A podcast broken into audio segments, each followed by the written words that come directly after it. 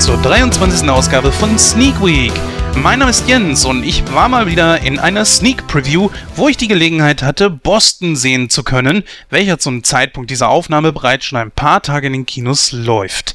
Dazu habe ich noch ein paar andere Filme gesehen, wie John Wick 2, The Lego Batman Movie, Fifty Shades of Grades 2, also Gefährliche Liebe, Willkommen bei den Hartmanns und La La Land. Heute geht es allerdings nur um Boston, La La Land und Willkommen bei den Hartmanns. Vorab noch eine kleine Ankündigung, was unser Programm betrifft.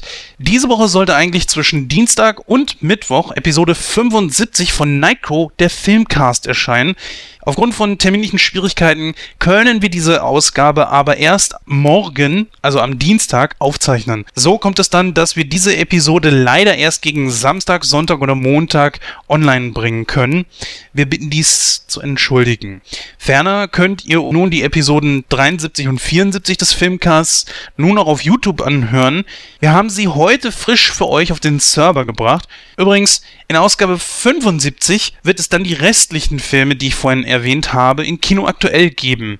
Wir haben es jetzt nur eben aufgesplittet, denn äh, sonst wäre das einfach zu viel für diese beiden Shows gewesen. Und die Shows sind ja sowieso schon generell für euch immer irgendwie ein bisschen zu lang und wir versuchen das jetzt so ein bisschen einzudimmen. Daher also die drei Filme heute hier und die anderen drei halt äh, in Episode 75. An dieser Stelle übrigens noch einen schönen Dank, bevor ich es vergesse, an Christian Steiner von der Second Unit, welcher uns in seinem Podcast erwähnt hat. Christian war ja zu Gast in Episode 74 von Nightcrow, wo es unter anderem um Doctor Strange und halt eben auch um besagtes Second Unit ging. Also bei äh, der Second Unit kann ich euch nur empfehlen, hört da mal unbedingt rein und äh, ganz besonders auch State of the Unit. Das ist ein kleiner, aber feiner Podcast, wo Christian seinen Gedanken freien Lauf lässt über zukünftiges, gegenwärtiges, Pläne und so weiter und so fort, was seinen Podcast betrifft. So, nun aber zu den Filmen, um die es heute geht. Beginnen wir, glaube ich, am besten mal mit äh, dem Sneak-Film. Im Original läuft der Film übrigens unter dem Titel Patriots Day. Ja, warum der Film in Deutschland äh, jetzt namentlich angepasst wurde, das ist mir leider unbekannt. Ich denke aber mal, dass einer der Gründe sein könnte, dass man in Deutschland den sogenannten Patriots Day nicht kennt. Aber mal kurz zur Erklärung. Der Patriots Day ist natürlich ein amerikanischer Feiertag, der immer am dritten Montag im April stattfindet und an die Schlachten von Lexington und Concord aus dem Jahr 1775 erinnert. Ja, soweit zum geschichtlichen Hintergrund des Patriotentages. Kinostart des Films war letzte Woche Donnerstag, den 23. Februar 2017 und ich habe ihn schon zwei Tage vorher sehen können. Leider konnte ich aus Zeitgründen, wie gesagt, keine Sendung drüber machen. Das gleiche hatte ich auch schon die Woche davor mit John Wick 2, der auch in der Sneak lief. Aber so ist das nun mal mit dem Privatleben. Manchmal geht's einfach nicht, wie man will und da muss dieses Projekt mal eine Woche zurückstecken. Aber zum Glück passiert das jetzt äh, nur selten, dass wir mal was verschieben müssen oder komplett einfach versetzen müssen ja, ich finde, das kann man dementsprechend auch dann positiv sehen. Wenn sowas passiert, dann halt eben eher selten. So, jetzt aber wieder zurück zu Boston. Der Film zeigt uns die Ereignisse von dem Terroranschlag auf den Boston Marathon vom 15. April 2013. Vielleicht habt ihr es damals mitbekommen, ging ja weltweit in den Medien umher. Hier haben wir zwei Attentäter, die damals dann eine Bombe in einer Menschenmenge detonieren ließen. Dabei kamen damals dann vier Menschen ums Leben und viele wurden verletzt, teilweise sogar wirklich richtig, richtig schwer mit äh, amputierten Körperteilen und so weiter. Ja, der äh, Anschlag, sag ich mal, macht jetzt in dem Film ungefähr ein Drittel aus der Geschichte. Und der, die restlichen zwei Drittel befassen sich eher so mit der Ergreifung der Täter, beziehungsweise ähm, wie man auf deren Spur gekommen ist. Und man beleuchtet natürlich auch so die Personen, die Hauptfiguren in dieser Geschichte. Unter anderem auch die Täter. Kommen wir aber erstmal zu den Hauptrollen und da, äh, ja, da haben wir dann auch schon das meist, die, die meisten von den Hauptfiguren drunter. Mark Wahlberg äh, spielt hier einen Polizisten, der dann beim Patriots Day mit aufpassen soll. Problem für ihn ist, er hat ein wirklich schlimmes Knie und möchte eigentlich in den Innendienst versetzt werden bzw. befördert werden. Sein Vorgesetzter, John Goodman, allerdings äh, lässt ihn nicht und sagt, du komm, noch einmal. Und dann äh, kannst du in den Innendienst wechseln, was auch besser ist für dein Knie und so weiter. Dann sagt sich Mark Wahlberg, ja gut, okay, dann mache ich es halt eben nochmal und äh, widerwillig steht er dann beim Patriots Day dort und passt auf und bekommt natürlich die äh, Detonationen aus nächster Nähe mit und versucht dann in dem ganzen Chaos äh, zu dirigieren, zu helfen und äh, seinen Kollegen auch so eine Art Kommandostruktur zu geben, was ihm auch gelingt, wenn natürlich es auch schwierig ist, unter solchen Situationen äh, einen klaren Kopf zu behalten, aber er schafft das einigermaßen und äh, das zeichnet ihn dann auch als Polizisten natürlich aus und zeigt auch, warum er eigentlich kurz vor einer Beförderung steht. Ja, dann haben wir den gerade eben von mir schon angesprochenen Vorgesetzten, gespielt von John Goodman. Ähm, das ist immer so eine Sache, ich es ist eine relativ kleine Rolle und ich bin sehr überrascht, dass man hier einen so hochkarätigen Schauspieler wie John Goodman genommen hat, der eigentlich kaum Screamtime hat. Das ist jetzt nichts Schlimmes, dass äh, ein so großer Schauspieler in eine etwas kleinere Rolle gesteckt wird zeigt ja auch nur da, ja, den Film dazu aus, dass er einfach auch Qualität hat und versucht, das Beste rauszuholen, was irgendwo geht. Äh, nee, ich möchte das gar nicht als negativ sehen. Ich sage es einfach mal so, ich bin überrascht und John Goodman ist mit dieser Rolle eigentlich auch wirklich relativ unterfordert. Also der Mann kann definitiv mehr. Fragt sich natürlich, wie viele Drehtage er hatte. So viele können es jetzt, glaube ich, nicht gewesen sein, aber wird okay gewesen sein, denke ich mal. Ja, dann ähm, haben wir Kevin Bacon, der den FBI-Chef spielt. Was ist das mit Kevin Bacon? Ja, das ist äh, irgendwo ab einem bestimmten Zeitpunkt hat seine Karriere irgendwo so einen Knick genommen und er hat sich so in diesen wirklich unsympathischen Rollen festgefahren. Entweder ist er der komplette Antagonist oder halt jemand, der zwar auf der richtigen Seite spielt, aber dann auch irgendwo ein unsympathisches Arschloch. Dass er das auf jeden Fall kann, das ist mir klar. Das hat er auch vielfach unter Beweis gestellt. Auch, dass er ein wirklich guter Schauspieler ist. Sehe ich persönlich jetzt so. Aber warum immer nur die ein und dieselbe Rolle? Ja, ich meine, er hat hier wirklich eine, eine sehr kurze Frisur, er trägt eine Brille und äh, ich habe ihn sogar noch nicht einmal beim ersten Anblick erkannt aber ich bin doch schon überrascht, weil dieser Mann kann einfach mehr als nur diese unsympathischen Rollen, ja. Klaus Kinski hatte, ja, hatte auch so ein ähnliches Problem. Gut, Kinski war natürlich auch privat so ein sehr merkwürdiger Mensch. Ich kann ihn bis heute noch nicht irgendwie einschätzen. Der war einfach prädestiniert, um solche Rollen zu spielen. Äh, entweder wirklich äh, Antagonisten oder halt eben sehr, sehr strange Rollen, ja. Und bei Kevin Bacon ist es nun einmal so. Gut, man muss natürlich auch sagen, okay, das sind jetzt alles eigentlich immer so Rollen, die ihn sehr unsympathisch wirken lassen, beziehungsweise die er auch halt eben spielen kann. Man muss natürlich aber auch dazu sagen, es sind eigentlich immer Rollen in Kinofilmen, ja. Also es gibt natürlich auch andere Leute, die festgefahrene Rollen haben, die dann auch so relativ in der Versenkung verschwinden. Muss aber auch nicht mal sein, dass man auf irgendeine Rolle festgenagelt ist, sondern ähm, dass man einfach groß war und dann plötzlich letztlich vor einem, ja, immer, immer nur schlechtere Filme dreht. Ich meine, ein großes Beispiel ist, glaube ich, Keanu Reeves, der ja nach Matrix eigentlich immer schlechtere Filme gedreht hat. Und jetzt mit John Wick und John Wick 2 eigentlich so den, das große Comeback feiert. Und bei ihm ist es natürlich auch so jetzt so diese Actionfilme, so diese, diese Martial Arts Geschichten, beziehungsweise Kampf, äh, ja, Kampfsportgeschichten. Muss nichts Schlechtes bedeuten. Ne? Wenn man etwas kann, warum nicht? Dann sollte man es auch unbedingt versuchen. Ne? John Goodman zum Beispiel ist ein anderer Darsteller, ein anderes Kaliber von Darsteller, der sowohl einen liebenden Familienvater spielen kann, der, äh, wir erinnern uns an Walter, einen völlig abgedrehten, durchgeknallten, nicht einzuschätzenden Typen wie Walter spielen kann, hier aus ähm, äh, The Big Lebowski damals. Warum nicht? Ich finde schön, dass Kevin Bacon auf jeden Fall seine Schiene gefunden zu haben scheint, auf der er jetzt scheinbar auch bleibt oder bleiben muss. Lassen wir es mal hingestellt.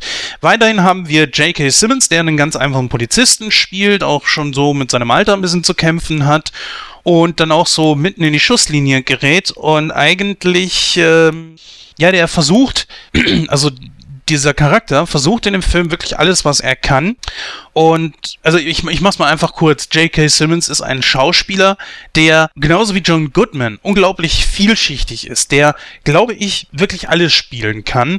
Und in diesem Fall hier zeigt sich das mal wieder. Ja, wir haben ja jetzt gleich La La Land noch im Programm.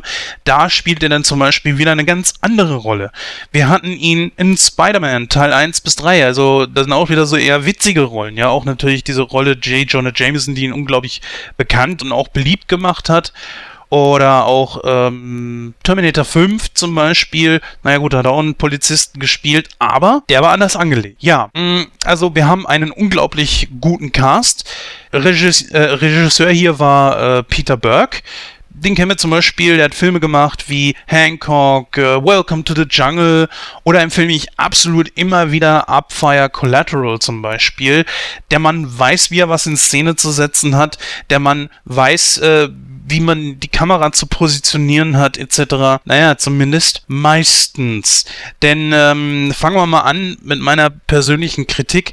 Die größte Kritik, die ich an diesem Film einfach hege, ist diese scheiß fucking Shaky Cam. Wenn ich vor Ort wäre, entschuldigt meine Wortwahl, aber ich hasse diese Art der Kameraführung. Wenn ich vor Ort wäre, würde ich jedem Regisseur, jedem Kameramann in den Arsch treten und zwar so fest, dass es noch am Sack vibrieren fühlt, weil ich das so hasse, ja. Ich bin froh, dass ich kein Epileptiker bin, ja, aber ich habe schon jetzt schon, vor allen Dingen als Brillenträger, immer wirklich große Schwierigkeiten auf die Leinwand zu gucken. Und wenn dann dieses Gezittere anfängt, frage ich mich, besonders auch so bei Kampffilmen, wo, wo tolle Inszenierungen mit, mit Kampfszenen und so weiter sind. Wozu macht man, wozu braucht man dann eine Choreografie, wenn man letzten Endes sowieso alles mit schnellen Schnitten und Verwacklern überhaupt nicht mehr erkennt? Wie zum Beispiel im letzten Born-Film. Sowas riecht mich ungemein auf und habe ich kein Verständnis für. Und ich hoffe, dass das irgendwann, ja, dass dieser Trend irgendwann langsam aufhört. Leider hat er für mich schon viele gute Filme eigentlich total kaputt gemacht. Diese Filme kamen auf der großen Leinwand für mich schlechter rüber als wie zum Beispiel zu Hause auf meinem kleineren Fernseher natürlich. Ähm, gut, so klein ist der jetzt nicht, aber vergleichbar natürlich mit einer äh, Kinoleinwand ist das natürlich ein Fliegenschiss, aber da kommt, da ist es nicht ganz so anstrengend, wenn auch trotzdem ärgerlich. Äh, Hancock, bei Hancock war das, ähm, ja, da war das genauso, diese, diese scheiß Shaky Cam, die da eingesetzt wurde. Nur selbst bei vorbeifahrenden Autos, aus Kostengründen, nachvollziehen, kann ich das irgendwo schon. Aber wir haben es hier mit Filmen zu tun, die mehrere hundert Millionen Dollar kosten. Und da frage ich mich wirklich, ist es wirklich so schwierig, da so eine scheiß Schiene aufzubauen, wo man die Kamera drüber fahren lässt? Klar ist das ein bisschen aufwendiger, aber das ist einfach dann eine absolut bessere Qualität. Und da muss ich ganz ehrlich sagen, nützt mir auch kein HD, ja? Ist nun mal leider so. Absolut total schlimm wäre es natürlich die folgende Kombination 3D und Shaky Cam. Und dann natürlich noch irre schnelle Schnitte. Ich weiß gar nicht, bei welchem Film wir das äh, hatten. Ob das tatsächlich jetzt auch äh, der letzte Born-Film war, weiß ich jetzt nicht so ganz genau, aber alle drei Komponenten zusammen äh, kriege ich's Kotzen. Und ich meine das Kotzen, weil es mir davon wirklich schlecht wird. Und dann ist es eigentlich auch schon immer so weit, dass ich echt sauer werde und das Kino verlassen möchte. Bei dem, was es allerdings heutzutage kostet, versuche ich es dann echt durchzuhalten. Aber gut, äh, genug drüber ausgekotzt. Wir haben wirklich gute, ausgefeilte Charaktere. Was jetzt natürlich den Hintergrund betrifft, kann ich nicht genau sagen, weil wir natürlich bei keinem Verhör dabei waren. Ähm, man hat allerdings, glaube ich, schon wirklich versucht, so nah die Charaktere zu bringen, wie es geht. Bei den Polizisten war das jetzt, glaube ich, nicht so schwierig, beziehungsweise den FBI-Agenten etc., weil die natürlich sagen konnten, hier legt die Rolle so und so an. Wie der letzte verbliebene, noch lebende Täter, den sie da gefasst haben, beziehungsweise die Frau von dem einen Täter, von dem Getöteten, wie gesprächig die waren und da Einblicke gegeben haben, ist so eine Sache. Das weiß man natürlich. Aber ich glaube, der Film gibt schon so gut wieder, wie er kann, wie diese Charaktere gewesen sind.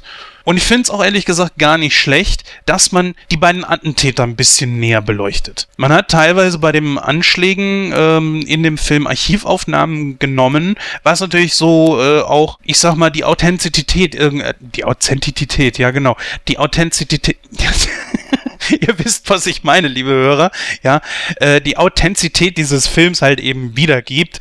Und dadurch äh, auch sehr nahe diesen, diesen Realismus dann auch äh, trägt, weil es halt eben nicht gespielt ist oder sowas, sondern wirklich zeigt, was damals passiert ist. Und ähm, das finde ich sehr gut, dass man das eingebaut hat. Jetzt gab es natürlich auch so den Aspekt unter vielen Kritikern, die gesagt haben, soll man wirklich solch einen Film machen, nur des schnöden Mammons wegen? Ich persönlich denke mir einfach immer, alles, was wir verkaufen, machen und tun, was irgendwie Geld dazwischen ist, ist natürlich, also ganz ehrlich, es, jeder Film wird natürlich gedreht, um damit Geld zu machen, ja. Natürlich steht auch die, die Kunst irgendwo im Hintergrund, aber vorrangig ist natürlich, dass die ihr Geld wieder einspielen und natürlich auch mit einem Plus da rausgehen. Warum sollten sie sonst diese Filme machen? Das ist doch logisch. So, und wenn man nach diesem Aspekt gibt, und das ist meine persönliche Meinung, ob man solche Katastrophen, solche, solche äh, Terroranschläge tatsächlich filmerisch umsetzen soll, muss ich sagen, dann kommt man doch um wirklich 30, 40, 50, 60 Jahre zu spät. Denn wie viele Filme gibt es über den Zweiten Weltkrieg? Wie viele Filme gibt es über Titanic alleine? Na, da wurde auch ähm, über ja, Geld verdient über den, in Anführungsstrichen jetzt mal, Rücken von toten Menschen, die dort bei diesem, dieser Katastrophe damals, was äh, natürlich jetzt immens weit länger her ist als wie Boston von vor vier Jahren, trotzdem denke ich einfach so, kommt man damit einfach ein bisschen zu spät. Wenn man sagt, man sollte solche Filme generell nicht mehr drehen, hätte man das schon vor 20, 30, 40, 50 Jahren äh, sein lassen sollen, ja.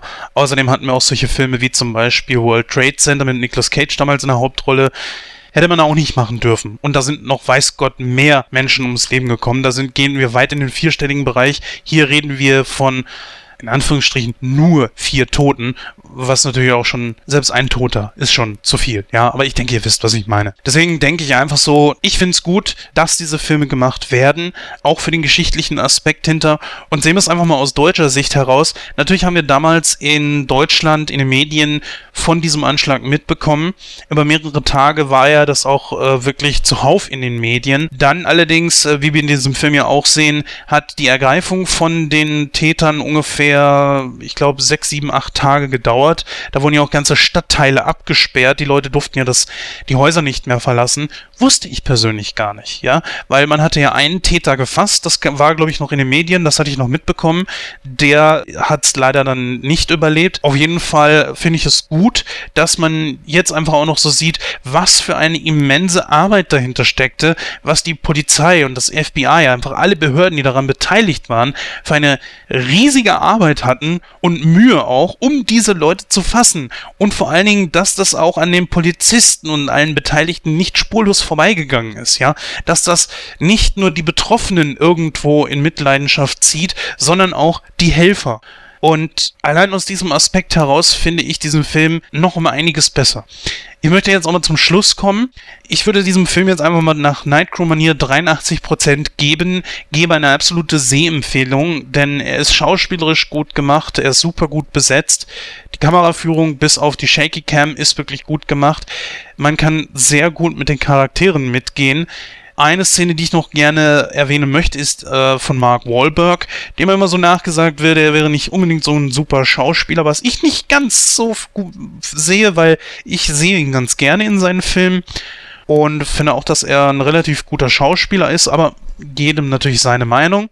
Es gibt eine Szene, wo er zusammenbricht und weint. Und diese Szene, die finde ich so gut gespielt, dass sie so ehrlich rüberkommt. Ich habe immer so das Problem, wenn Schauspieler versuchen, sehr traurig zu wirken und versuchen zu weinen, dann kneifen sie immer so die Augen zusammen, es läuft aber keine Träne oder so, und dann wirkt das immer so ein bisschen unglaubwürdig für mich, weil was machen die jetzt da? Versuchen die mir zu zeigen, so sie sind traurig und, und versuchen zu weinen oder lachen sie gerade? Ja, es ist so, immer so ein schmaler Grad bei mir. Und in dieser Szene wiederum war ich absolut hundertprozentig von überzeugt und äh, fand sie sehr, sehr glaubwürdig. Ja, wie gesagt, eine absolute Sehempfehlung. Ja, so viel erst einmal zu Boston und dieser äußerst traurigen Tragödie, die sich damals ereignet hat. Man fragt sich ja immer wieder, warum sowas passiert. Aber naja. Ja, ziemlich passend zu diesem Film. Äh, hier ist jetzt ein Film von Simon Verhoeven. Der Regisseur, der auch schon Filme gemacht hat wie Männerherzen oder Mädchen Mädchen 2. Äh, inszenierte mit Willkommen bei den Hartmanns, eine zeitgenössische Komödie mit einer äußerst wichtigen Botschaft, wie ich finde. Zuerst einmal mal kurz, worum es in dem Film geht. Äh, dieser deutsche Film erzählt die Geschichte des Flüchtlings Diallo, der bei der, sagen wir mal, relativ normalen Familie Hartmann unterkommt und bei ihnen wohnt natürlich. Diallo hat nicht mehr lange, bis über seinen Asylantrag entschieden wird. Und eigentlich wäre es natürlich wirklich das Beste, wenn in seiner Akte im Grunde ein, kein einziger negativer Eintrag mehr auftaucht. Das allerdings kann sich Diallo natürlich von der Backe putzen, denn bedingt durch das äh, Verhalten von der Familie Hartmann, halt eben ausgelöst durch deren privaten Problemen und halt deren eigenen Ticks, äh, auch deren Nachbarn und anderen Einflüssen, sieht sich halt der Flüchtling mehr als einmal der mit der Polizei konfrontiert. Sein Asylantrag scheint natürlich damit auch unter keinem guten Stern zu stehen. In den Hauptrollen haben wir hier den, denke ich mal, relativ bekannten Heiner Lauterbach. Äh, er spielt hier den Familienvater der Hartmanns. Der ist wiederum ein äh, guter, wenn aber auch schon sehr gestresster und auch leicht reizbarer Arzt. Ich glaube sogar Chefarzt. Und äh, er lässt äh, seine Mitarbeiter oder sagen wir mal in diesem Fall besser Untergebenen seine schlechte Laune dann auch spüren. Einen von seinen Kollegen hat er ganz besonders auf dem Kika. Dieser wird gespielt von Elias Mbarek. Der spielt ebenfalls einen Arzt. Einen sehr jungen Arzt. Ich glaube in diesem Fall auch türkischer Herkunft.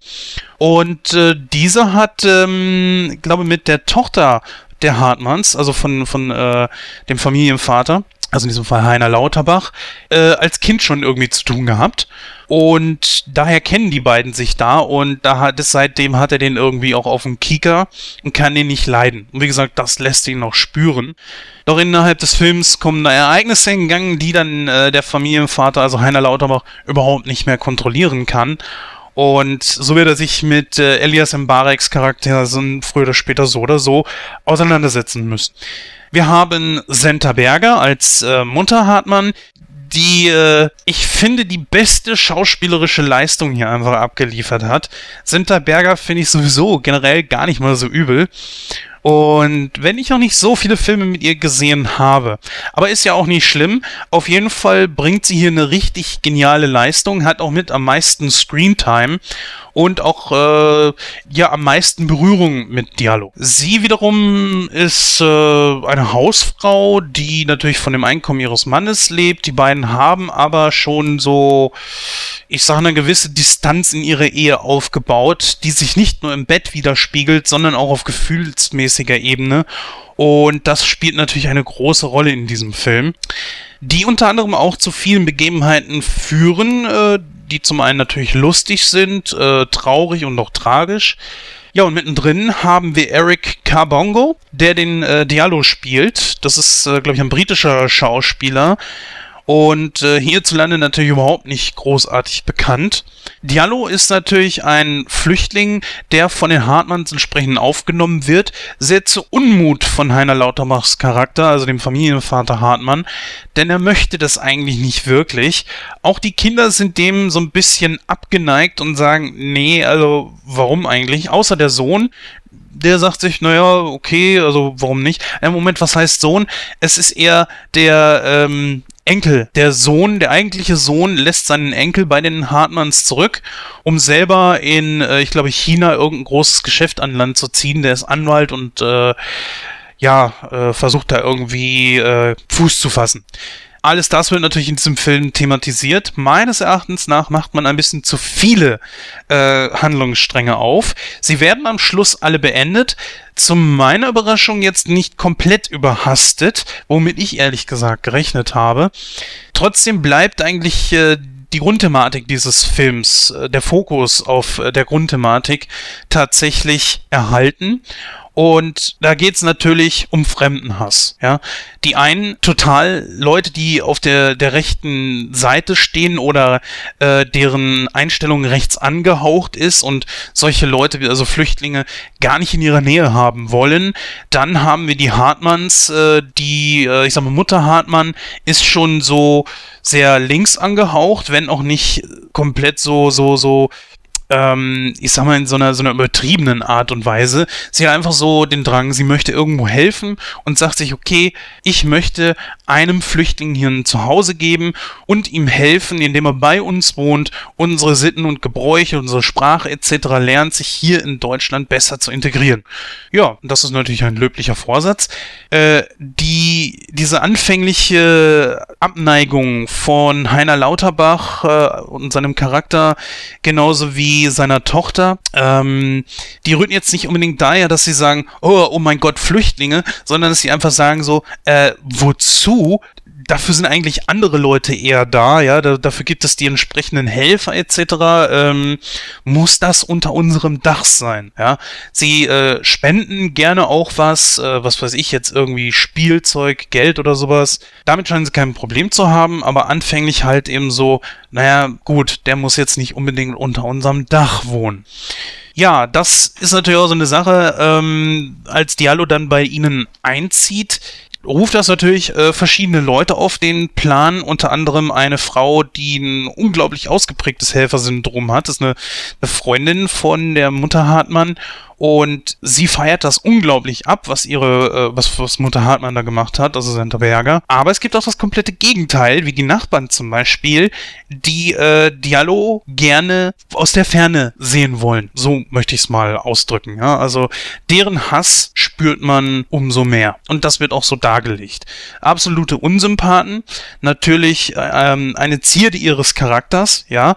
Also da, da geht man auch nicht großartig drauf ein zu erklären, warum sind die jetzt so irgendwie rechts angehaucht. Gut, im Privatleben, Leute, die, die so rechts angehaucht sind, würde mich die Begründung jetzt ehrlich gesagt gar nicht so interessieren, weil ähm, alles, was auf Hass begründet ist, damit können wir wegbleiben. Auf der anderen Seite wiederum, mm, in einem Film ist es schon so, wo ich sagen würde, naja, es wäre besser gewesen, man hätte dem irgendwie einen Grund gegeben. Auf der anderen Seite wiederum ist es vielleicht auch gar nicht so schlecht, dass man diesen hasserfüllten Charakteren, diesen rechtsangehauchten Charakteren eben keine große Story gibt, weil es halt eben auch untermalt so, tja, wenn man sie jetzt sagen wir mal im richtigen Leben treffen würde, könnte man sagen, tja, dann sag mir doch mal, warum hast du diese Menschen denn? Ja, scheinbar nur um des Hassens willen, ja. Dieses Thema ist natürlich ungemein aktuell. Seit äh, 2005 2015 ähm, gibt es so viel, so viele Vorurteile gegen Flüchtlinge wie nie zuvor. Ich möchte da auch gar nicht so persönlich drauf eingehen. Wir sind immer kein Politcast. Damit können sich entsprechende Podcasts, die sich äh, dem politischen Thema zugewandt haben, dann auseinandersetzen. Hier hat das jetzt nicht so viel Platz. Trotzdem ist es natürlich jetzt halt eben Teil dieses Films und dann kann man es natürlich im Kurz äh, ansprechen ich finde, der Film, ähm, der sich zur Aufgabe gesetzt hat, einfach zu zeigen, so, es sind nicht alle so. Klar gibt es unter denen, die da gekommen sind, schwarze Schafe. Das will dieser Film auch auf keinen Fall untergraben. Hat auch tatsächlich, äh, ich glaube, zwei Flüchtlinge mindestens darunter, die sehr radikal angehaucht sind, die auch verdächtigt werden. Naja, da will ich nicht drauf eingehen, das, das möchte ich euch nicht verraten. Ich möchte ja auch nicht äh, zu sehr spoilern. Trotzdem sagt dieser Film auch, ja, es gibt schwarze Schafe unter ihnen, wollen wir auch gar nicht untergraben, aber guckt mal ein bisschen genauer hin, das sind ja nicht alle von denen, ja. Die meisten von denen, 98, 99 Prozent sind ganz okay, die sind hier, weil die, weil es denen einfach in ihren Ländern scheiße ging, ja. Und gerade Diallo hat dann da äh, eine sehr tiefgründige Geschichte. Es gibt da zum Beispiel eine Szene, die möchte ich jetzt gerne erzählen, wo er mit dem äh, Junior, also mit dem Enkel von den Hartmanns, in die Schule gegangen ist, um dort ähm, einen zusammen mit diesem Jungen ein Referat darüber zu halten, wo er hergekommen ist.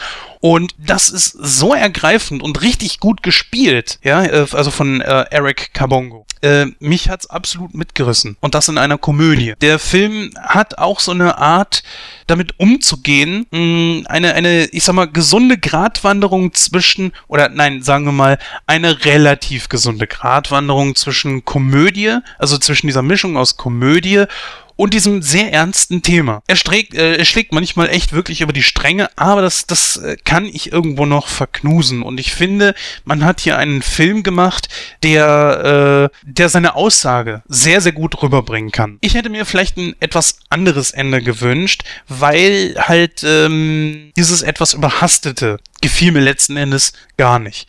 Ein kleiner Tipp noch zum Schluss.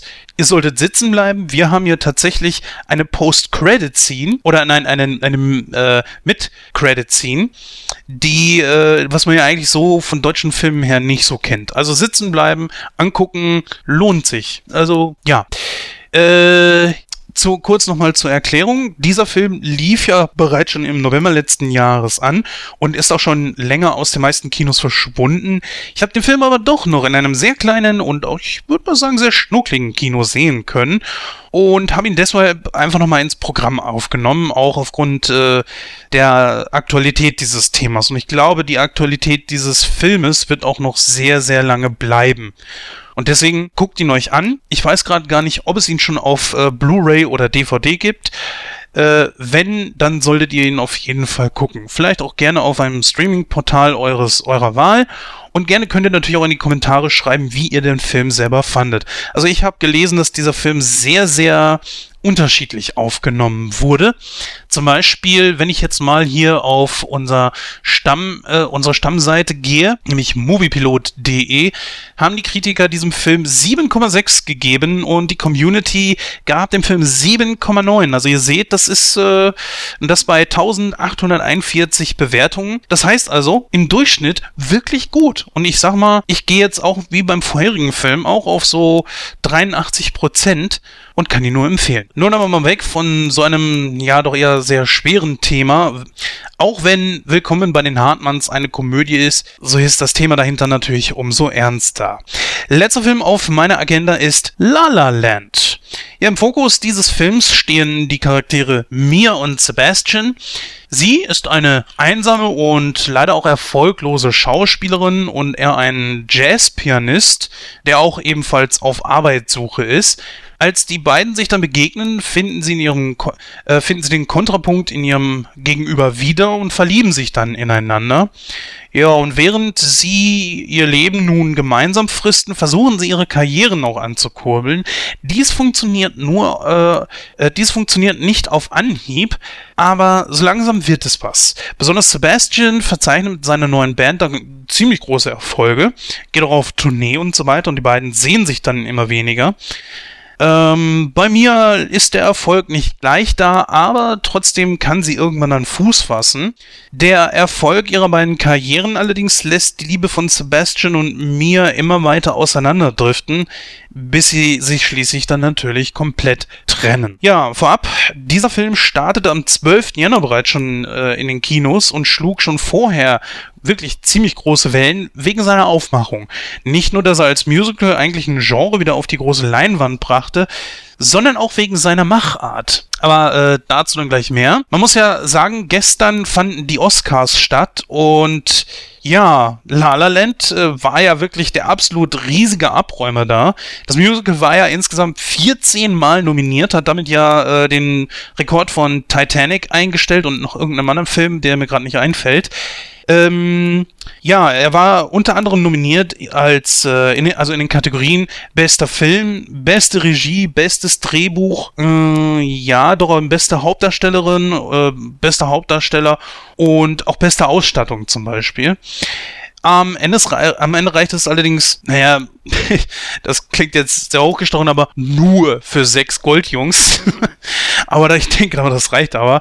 Ja, La La Land gewann dort die Oscars für, ähm, lasst mich kurz überlegen, die beste Regie, in diesem Fall äh, Damien Giselle. Die beste Hauptdarstellerin, natürlich Emma Stone. Die beste Kamera, also Linus Sandgren. Ähm, da hatten wir noch das beste Szenenbild, genau. Den besten Song, City of Stars, der wirklich gut war und die beste Filmmusik von Justin Hurwitz. Ja, die zunächst äh, angekündigte Auszeichnung als bester Film erwies sich nach einigen Minuten eigentlich als Verwechslung zugunsten von Moonlight, was natürlich auch ein riesiger Fauxpas war. Also da solltet ihr mal auf YouTube gucken, äh, das könnt ihr da auf jeden Fall finden. Das hat für einige Verwirrung gesorgt. Naja, wie dem auch sei, zurück zum Cast. In den Hauptrollen haben wir Ryan Gosling, kennen wir ja aus äh, Filmen wie Drive äh, und Das perfekte Verbrechen. Emma Stone kennen wir natürlich aus Amazing Spider-Man 1 und 2. Sie spielten halt die beiden Hauptcharaktere Sebastian und Mia. Und den eben schon erwähnten J.K. Simmons. Ja, J. Jonah Jameson aus Spider-Man 1 bis 3. Ja, da haben wir Emma Stone und J.K. Simmons. Beide haben in Spider-Man mitgespielt, aber in verschiedenen, jetzt hätte ich beinahe gesagt Trilogien. Amazing Spider-Man hat es ja über den zweiten Teil nicht hinausgeschafft. Leider wäre vielleicht interessant geworden. ja, zu meiner persönlichen Meinung, ähm, Musicals, ich bin ein Mann, ich bin da schon, ich falle da schon irgendwo so in dieses Klischee, dass Musicals für uns Männer nicht wirklich was sind. Nicht für alle natürlich, das ist ganz klar. Ich will hier nicht pauschalisieren. Trotzdem muss ich sagen, dass dieser Film mir sehr gut gefallen hat. Also seine Vorschusslorbeeren taten ihm, was mich betrifft, allerdings nicht so gut, denn ich bin mit äh, sehr großen Erwartungen in diesen Film reingegangen. Viele konnte er zwar erfüllen, aber bei weitem nicht alle. Er versucht tatsächlich so, ähm, der, also der Film spielt in der Jetztzeit und man versucht schon in manchen Einstellungen, und man, man merkt das wirklich extrem, äh, so die 50er irgendwie. Man versucht so den, den, den Look der 50er, ich sag mal, wieder zu beleben, ja, oder nachzuahmen. Das heißt also, man versucht im Jahr 2016 die 1950er aufleben zu lassen. Das beißt sich manchmal so einfach irgendwo. Und manchmal ist es auch ein bisschen zu offensichtlich, ja. Da gehen äh, Emma Stone und äh, Ryan Gosling zum Beispiel gemeinsam an so einer Laterne vorbei und dann denkt man sich, ach ja, natürlich. Äh, Ganz klar, ja, Fred Astaire, Ginger Rogers, die, diese berühmte Szene da, I'm singing in the rain, ja, und dann äh, wird unter der Laterne getanzt, ja, und das passiert auch in diesem Fall hier. Das ist natürlich eine Hommage, das ist ganz klar. Kann ja nichts Verwerfliches dran sehen, aber man wusste natürlich in dem Moment sofort, so was passiert. Was ich auch nicht so ganz verstanden habe, ist, am Anfang haben wir einen großen, großen Stau, wo dann, ähm, ich glaube, Emma Stone anfängt zu singen. Ja, genau, Emma Stone. Und alle anderen machen es ihr gleich. Und dann fangen sie alle an zu äh, tanzen, steigen aus ihren Autos aus. Und ich hatte eigentlich gedacht, so, äh, so Grease-mäßig, das passiert jetzt öfter. Nö, tut's nicht. Nur in dieser einen Situation. Fand ich schade. Denn solche Choreografien, die fand ich eigentlich als großer Grease-Fan gar nicht mal so schlecht. Also dieses Synchrone finde ich eigentlich ziemlich gut. Ähm, war es das jetzt so an negativen Sachen? Nee. Also ich bin ein großer Emma Stone-Fan. Ryan Gosling, äh, weiß ich nicht, ist mir als Schauspieler relativ egal. Wenn er dabei ist, ist okay. Wenn nicht, äh, er ist kein schlechter Schauspieler. Ich will da seine Leistung auf keinen Fall untergraben. Was man schon noch relativ äh, negativ ankreiden muss, das ging auch durch viele Kritiken, ist, dass die beiden tatsächlich nicht wirklich sonderlich gut steppen können. Hier hätte man irgendwas machen müssen, was weiß ich, dass man besondere Einstellungen genommen hätte, dass man zum Beispiel nur ihre Füße gesehen hätte und hätte da dann professionelle Stepptänzer eingesetzt. Oder, ja, sie waren auch nicht immer wirklich sonderlich synchron. Das hätte besser laufen können, ja. Beide sind gute Schauspieler, aber was hier so dieses Zusammenspiel betraf, da merkte man einfach so, es sind einfach keine Profis. Ich weiß nicht, ob das einen gewissen Charme ausmacht. Das kann man natürlich auch so auslegen, dass man sagt, ja, das ist äh, auch ein gewisser Charme, den der Film dann irgendwo versprüht.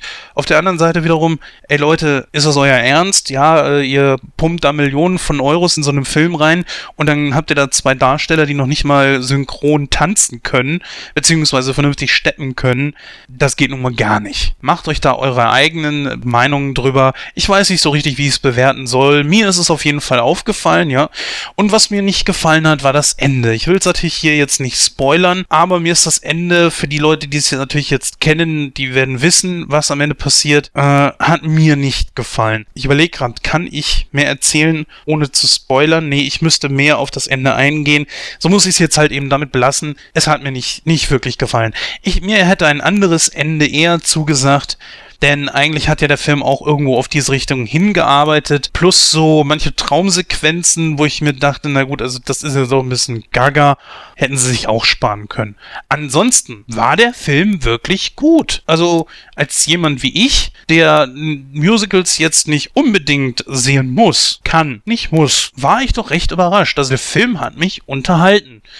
es gibt ja außer dem Tanzen auch noch äh, viel von, von der schauspielerischen Leistung von Emma Stone und Ryan Gosling zu sehen.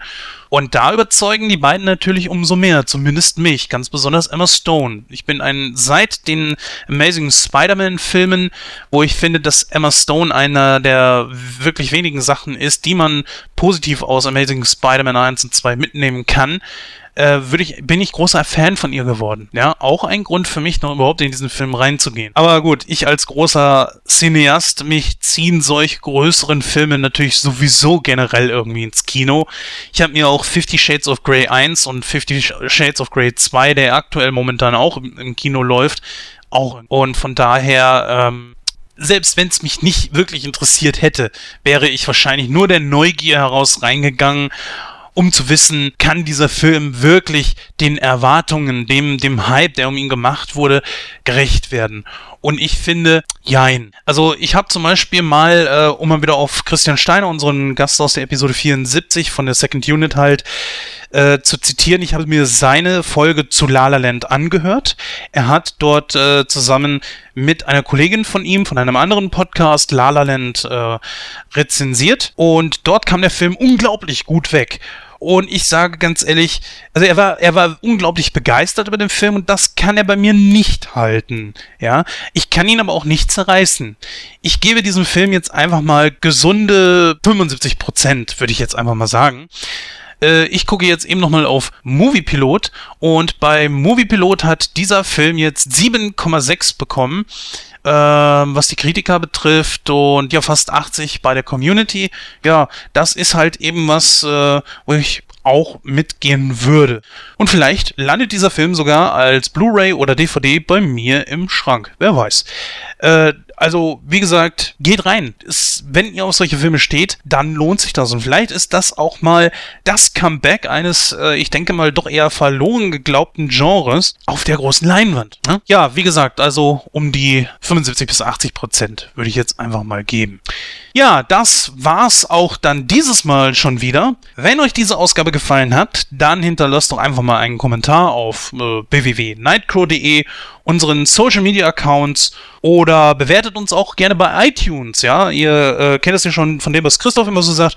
Jede positive Bewertung bei iTunes hilft uns, unsere Position dort entsprechend zu verbessern. Und das kann für uns nur gut sein und dementsprechend dann auch für euch. Wie gesagt, Ausgabe 75 von Nightcrow gibt es am Wochenende oder ich sag mal vorsichtshalber vielleicht auch besser Montag. Wir werden sehen, je nachdem, wie schnell wir damit fertig werden. Man weiß ja nie. Wir schauen dann, ob sich damit auch unser Aufnahmerhythmus um eine Woche verschiebt oder wir bereits schon äh, in der nächsten Woche wieder eine Ausgabe äh, aufnehmen. Ich kann mir jetzt schon vorstellen, was ungefähr in Ausgabe 76 für ein Thema kommen wird, aber da möchte ich nicht die meine drei oder sechs Krallen wetzen, äh, beziehungsweise ins Feuer verlegen, aber ich habe schon so eine Ahnung, von daher, ähm, naja, aber so viel, äh, es ist nicht in Stein gemeißelt, warten wir erstmal. Erstmal kommt Episode 75 und dann müssen wir schauen, ob wir die Oscars mit reinnehmen oder nicht. Das auch noch als kleine Ankündigung, weil das halt eben eben so ein zeitliches Problem ist, weil wir morgen auch halt eben Kino aktuell mit drin haben und natürlich unseren Hauptfilm und äh, sowieso da generell noch einiges zu besprechen ist. So, jetzt allerdings. Wir halten euch über all diese Sachen auf unseren Kanälen auf dem Laufenden und deswegen würde ich jetzt einfach mal sagen, bis dann ihr Helden und immer schön tapfer bleiben. Euer Jens von Nightcrow. Bis zum nächsten Mal.